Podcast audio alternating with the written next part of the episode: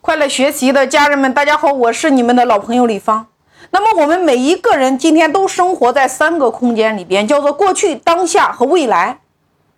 过去的已经过去了，当下如果你活在过去，那么你的未来它也是你的过去。我们每一个人，你要为你的未来负责任的话，那么你就要在你的心里边增加一种智慧。快速的去和你的过去说再见，要快速到什么程度呢？就是今天发生的事儿，不要让它过夜，随它而去。因为人生里边的任何一件事都是浮云，没有一件事是属于你生命本质的。只有你健康的活着和快乐的心情，才接近于你生命的本质。你看，大家如果有玩过游戏的。你可以把自己的灵魂比喻成一个打游戏机的人，你看你在游戏里边的那那些事儿，就是你每一天要遇到人生的事情，你是不是要一关一关的过呀？打败了没关系呀，重新开始不就可以了吗？所以在这一轮的转型期，很多人迷茫困惑，找不到方向，你需要沉淀下来。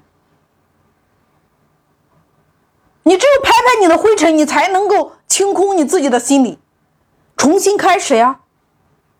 今天你站在外边来看的时候，你人生里边你碰到的人事物，它只不过是你人生里边的一场游戏而已。你跟这个人合作愉快了，你跟那个人合作不愉快了，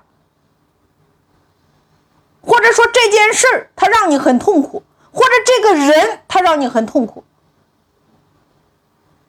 大家从今天开始，一定要有一个认知，它只不过是你游戏成败的一个过程，它只不过是组成你人生的一个过程、一个记忆而已。我们很多人活在过去的受害者的原因，就是因为你对过去受害的这件事你产生了很多的认同。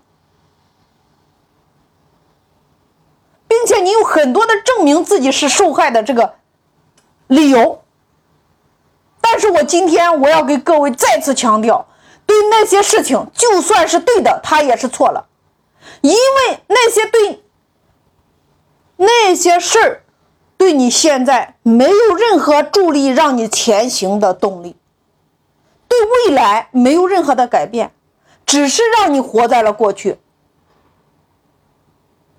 所以，就算你说的，你说的这一切都是对的，那又如何呢？